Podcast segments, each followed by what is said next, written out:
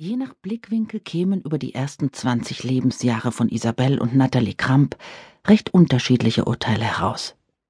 Nachbarn, die beide Mädchen heranwachsen sahen, könnten ein Klischee bedienen. Eine nette Familie. Beide Töchter freundlich und gut erzogen. Die Mutter hilfsbereit und stets gut gelaunt.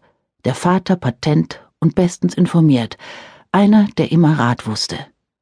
Dazu das Haus und der schöne Garten. Kann es bessere Bedingungen für eine glückliche Kindheit geben? Die Mutter von Isabel und Nathalie würde hervorheben, wir waren eine fröhliche Familie und als Familie hält man zusammen. Mein Mann und ich haben unseren Töchtern gern eine Freude gemacht und versucht, ihnen alles zu ermöglichen. Trotz zweier Gehälter war das nicht immer einfach, weil wir durch unser Haus finanziell belastet waren.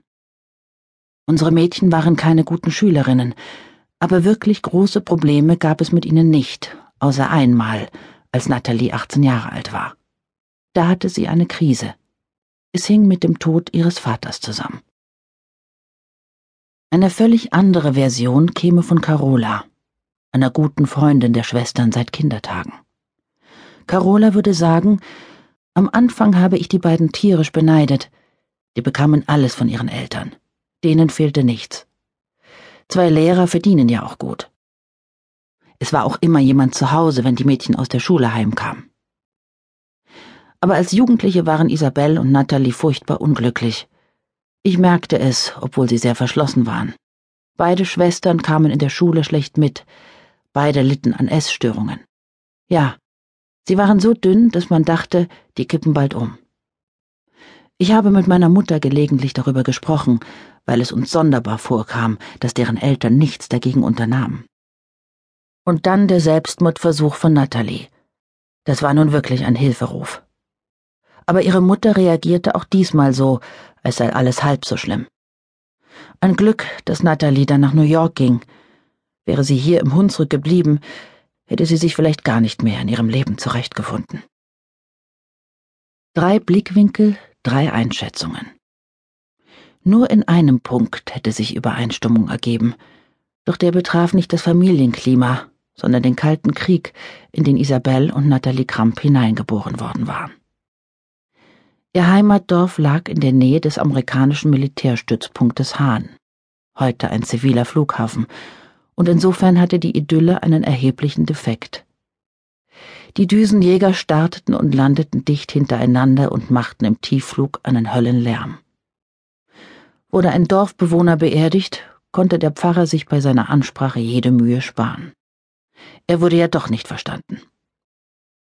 Für die Schwestern war der Flugdonner normal, dem Vater aber konnte er, vor allem beim Grillen im Garten, derart an den Nerven zerren, dass er das Wenden der Würstchen seiner Frau überließ und sich in seinen Hobbykeller verzog. Die wiederum meinte, es sei alles eine Frage der richtigen Einstellung. Man müsse die Tiefflieger als Freunde, und nicht als Feinde sehen. Denn schließlich, und hier bekam ihre Stimme jedes Mal einen ironischen Unterton, würde der große Bruder Amerika sie vor den Russen schützen.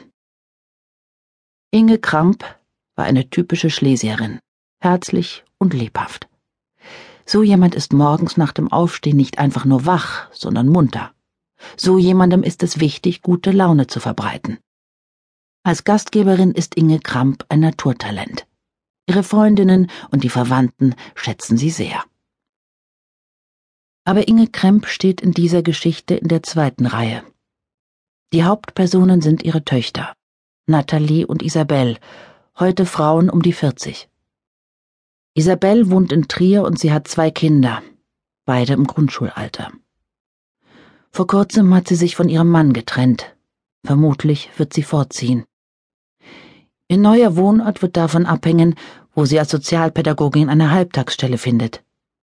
Sie hat schulterlanges dunkelblondes Haar und zeigt, im Unterschied zu ihrer meistens bis oben hin zugeknüpften Schwester, gern etwas Brustansatz. So wie sie sich kleidet und bewegt, entspricht sie dem Typ sinnliche Frau. Schwer vorstellbar, dass sie, 1,70 Meter groß, in jungen Jahren nur 48 Kilo wog. Isabels Leben ist im Umbruch. Sie will nicht länger die Frau eines Mannes sein, den sie nicht liebt. Nicht deshalb, weil er ohne liebenswerte Seiten wäre, sondern weil er schlichtweg nicht der Richtige ist.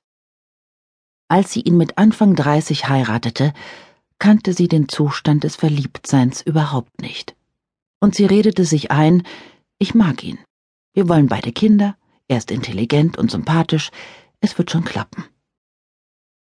Inzwischen sieht sie ihre Ehe als gescheitert. Im vergangenen Sommer hatte sie ein leidenschaftliches Verhältnis mit einem anderen Mann. Seitdem weiß sie, was es heißt, verliebt.